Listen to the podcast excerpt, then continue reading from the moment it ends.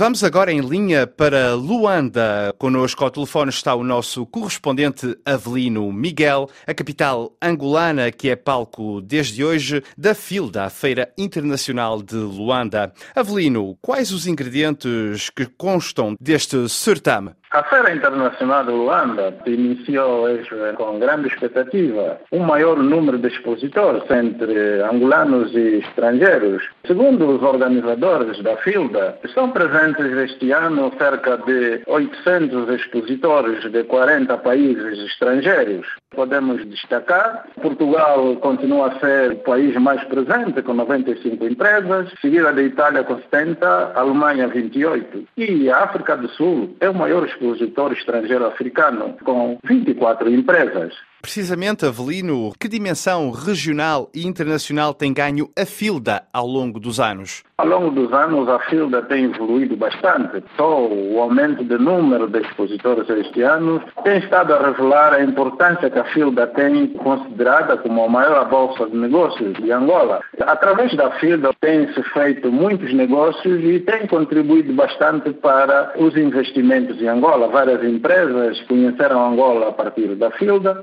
os países que têm marcado maior presença na fila têm sido os países europeus, mas também começamos nos últimos três anos a marcar a presença de vários expositores asiáticos, nomeadamente o maior expositor asiático é a China. Temos também a Índia e também inicia agora o percurso a Singapura. Em relação à África, tem havido a presença sempre marcante da África do Sul, mas também tem estado presentes países como o Ghana, a Namíbia, o Zimbábue, o Congo Democrático. Entretanto, a FILDA assume uma importância estratégica para o governo angolano porque ela tem, de facto, incentivado a parceria entre empresários angolanos e estrangeiros e, ao mesmo tempo, tem contribuído para que Angola, depois de conquista da paz, começa a ter maior investimento no país. O que é que Angola tem a mostrar? Que setores é que se destacam?